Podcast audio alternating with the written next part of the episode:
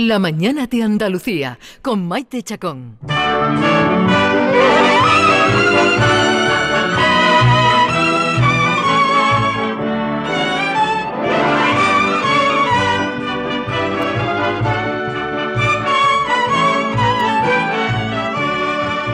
Tengo yo una ovejita lucera que de campanilla le he puesto un collar. Tengo yo una ovejita Este verano hemos hablado muchísimo del campo, del campo que se ha quemado y de lo que hay que hacer para que el campo, no el bosque, no se queme.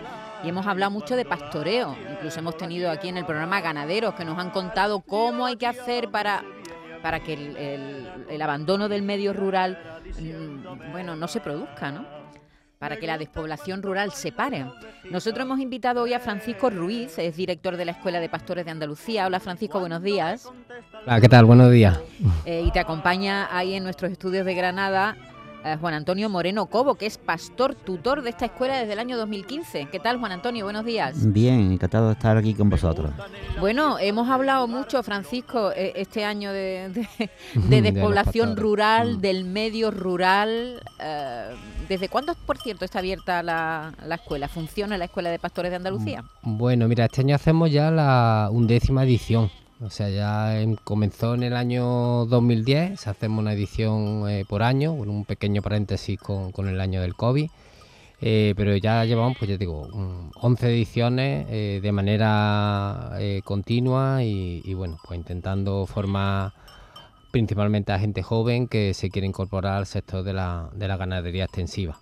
Francisco Ruiz es ingeniero técnico agrícola, licenciado en ciencias ambientales, doctor en zootecnia y gestión sostenible. Francisco, has estudiado muchos años para, Sí. para dedicarte a, a- a esto. ¿Le Mm. interesa a la gente joven del medio rural dedicarse al pastoreo? Eh, bueno, tenemos un grave problema que yo creo que tú ya la has ido comentando, ya habrás comentado con, con la gente que ha pasado por el programa de, relevo generacional eh, en el sector de la ganadería extensiva, también en otros sectores de, la agricultura. Eh, para bueno, pues para ello la, la Unión Europea tiene esa ayuda. Y sí es cierto que las personas que, que vienen a formarse con nosotros y que vienen mm, bien motivadas y con, con el objetivo claro de querer trabajar en este sector.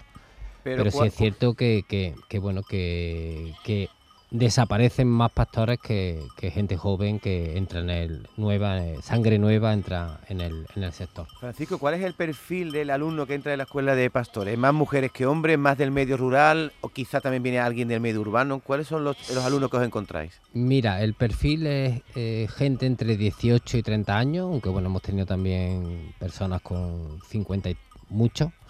Eh, el 80% de ellos han tenido algún contacto ya con la ganadería, pues bien, porque son hijos de ganaderos, nietos de ganaderos o nietas.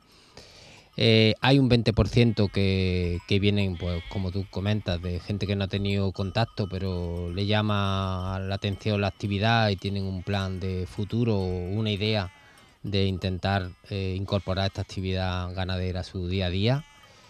Eh, y luego, bueno, pues el año pasado tuvimos casi un 50% de alumnos y de alumnas. Eh, nos quedamos en un Ah, 45, había paridad, ¿no? 55. El año pasado había paridad. Sí, casi, casi. Nos faltó un poco, pero bueno, estamos ahí.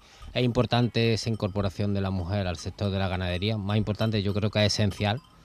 Eh, la mujer ha estado siempre ahí, pero bueno, pues hay que darle visibilidad y que también sea, pues, empresaria que tire de, de una ganadería en este sector y, y, bueno, eh, yo creo que eso es eh, buenísimo para la salud de, de la actividad y tenemos que seguir impulsándolo y nosotros desde luego pues lo intentamos impulsar desde, desde la escuela. Juan Antonio es pastor tutor de esta escuela desde el año 2015, que es lo primero que se le enseña a alguien que quiere ser pastor, Juan Antonio.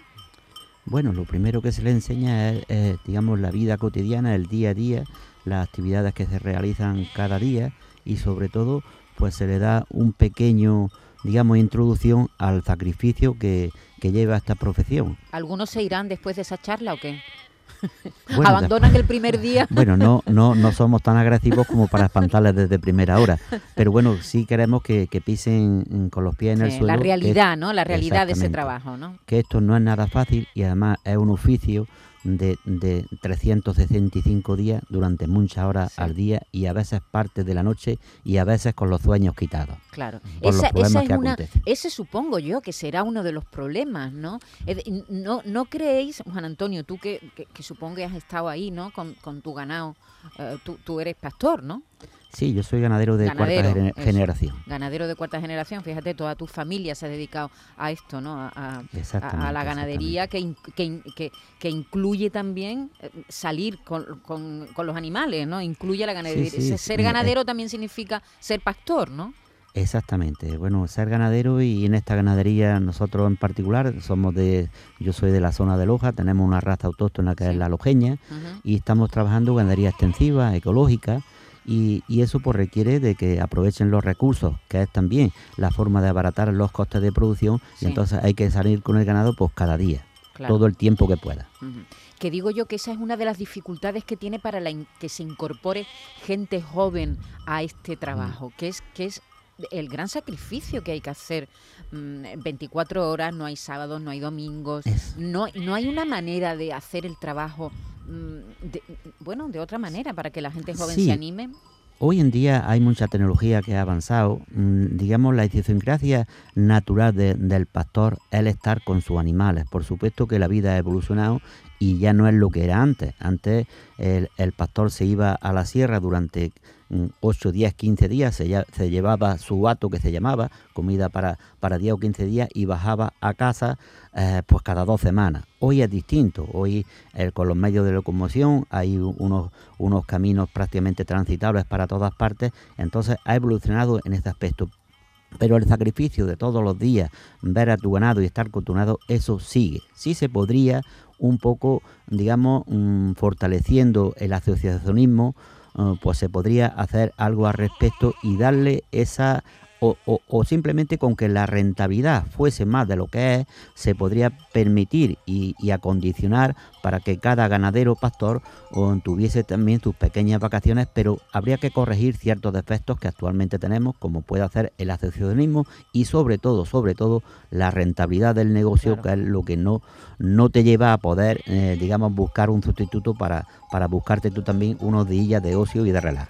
De hecho, Juan Antonio, usted es presidente de la Asociación de Criadores de la Oveja Lojeña. Ahora nos dirá cuáles son las características de esa oveja que tenéis en Loja.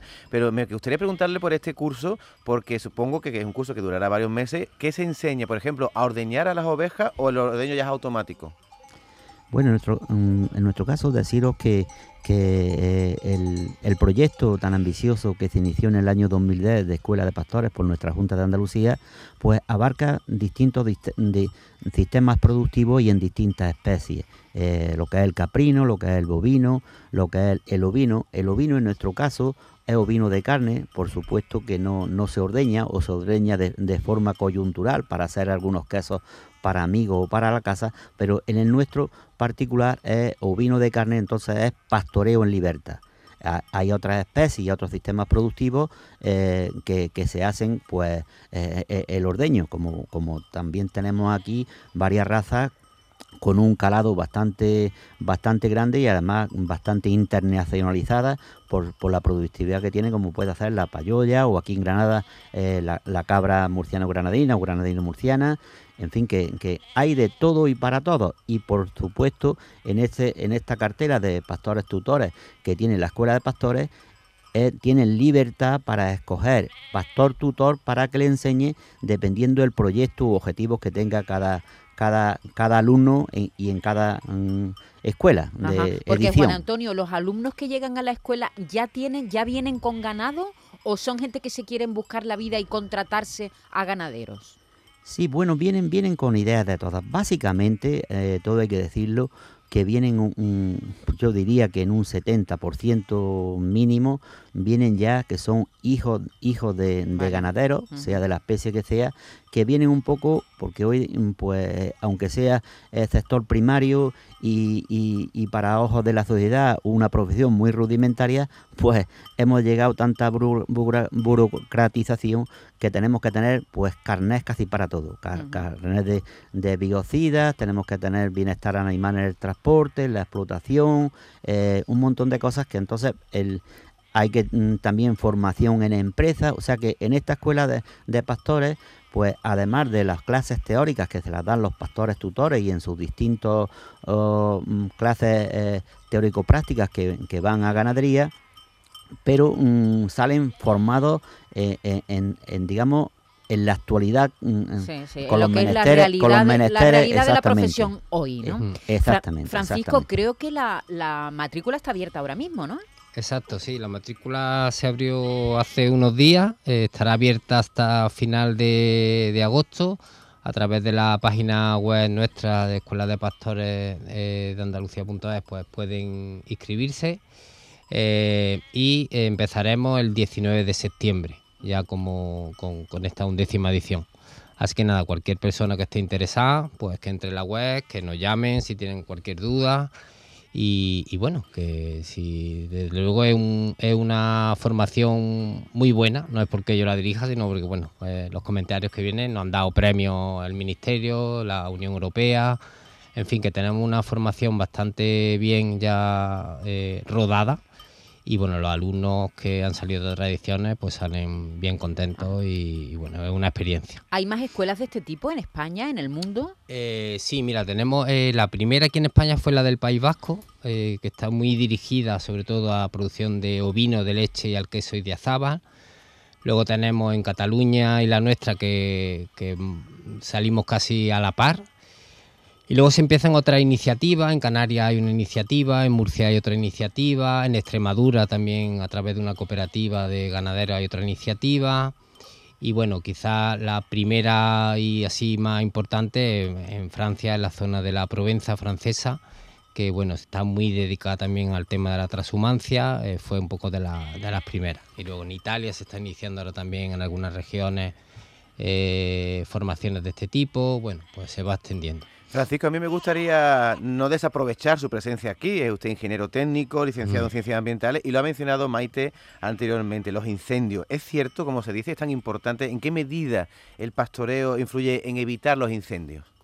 Sí, sí, es, es esencial. Bueno, yo creo que, eh, que hay dos motivos importantes, ¿vale? Uno es el tema de que, como habéis dicho, pues el ganado se come eh, la hierba, el matorral durante la primavera y parte del verano, entonces al final estamos eliminando eh, biomasa eh, para que esos incendios pues se puedan controlar de manera mucho más fácil.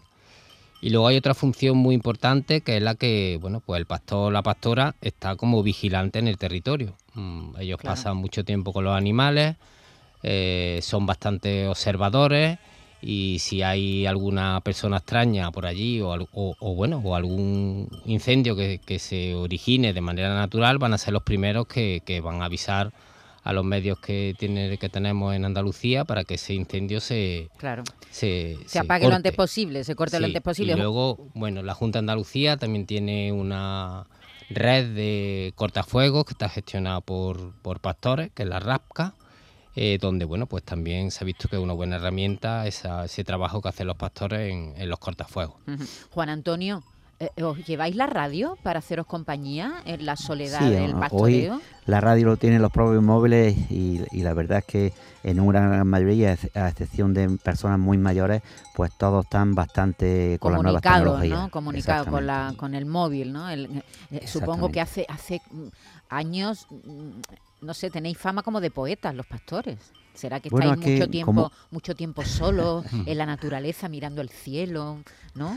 Sí, eso parece así un poco bucólico, pero la realidad es que así, al tener tanto tiempo, tanto tiempo, digamos, en la soledad, con, con- con el oído de, de las encerras, las campanas, cuando todos los, cuando todos los pajarillos están cantando, eso te evoca, eh, te, te pone un poco melancólico y, y eufórico en el sentido de que te, te salen palabras bonitas por, por ese contexto que hay tan bonito, que, que es un poco lo que yo vengo a reclamar que se está perdiendo esa esa parte bonita de lo que es el parte medio de ambiente. poesía, ¿no? Que tiene también el contacto con la naturaleza, ¿no? Exactamente. Que hay de la gente, que- hay gente que paga, ¿eh? Para que le den un baño de bosque. Dice, me voy a pagar para que me den un baño de bosque. Claro, sí, hoy se ha llegado hasta que, bueno, los grandes médicos, para como hoy estamos en un, en un mundo tan estresante, pues una de las medicinas más buenas que hay para relajar a la gente y para la gente que, que son demasiado nerviosas es darle, digamos, paseos por el campo para, para pacificarlos. Y yo creo que por eso, en muchos aspectos, todos debemos de contribuir con nuestra pequeña mm, responsabilidad a que este, este planeta y estos sitios tan bonitos no se pierdan. Claro y por sí. supuesto la figura que, que- que debe estar en, en ellos son los animales y los pastores, porque cualquier eh, eh, naturaleza sin, sin, sin pastores y, na- y sin animales no está el ciclo cerrado y los tres se necesitan de, de- de- de los tres. El pastor necesita de su oveja y de y su espacio de naturaleza, la naturaleza para conservarse necesita de sus animales y de sus pastores y los animales necesitan de esa naturaleza para poder comer. Y, y el planeta y la sociedad necesita de estos tres. Y eso es lo que nos, se nos tiene que ir metiendo en la cabeza que todos somos responsables a que ciertas de las cosas que hoy ocurren es por nuestra propia falta de responsabilidad. Pues tienes toda la razón, Juan Antonio. Un- una cosa así rápida, ¿cuántas ovejas se necesitan para vivir de, de la ganadería? ¿100, 200? ¿Cuántas? Bueno, eso también eh, dependiendo del lugar que tenga.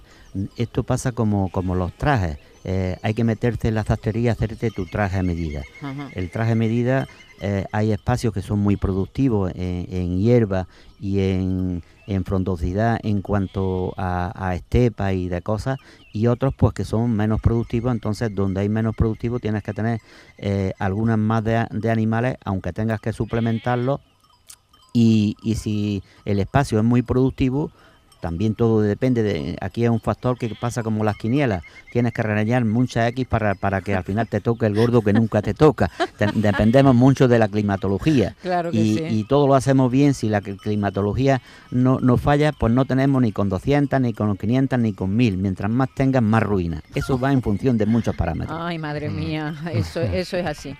Bueno, Francisco Ruiz, director de la Escuela de Pastores de Andalucía. Ya saben, si están interesados, escuela de pastor, escuela pastores de Andalucía.es. Así es, el dominio, ¿verdad? Sí. Escuela. Pastores de Andalucía.es. Ahí encuentran la información, pues si están interesados.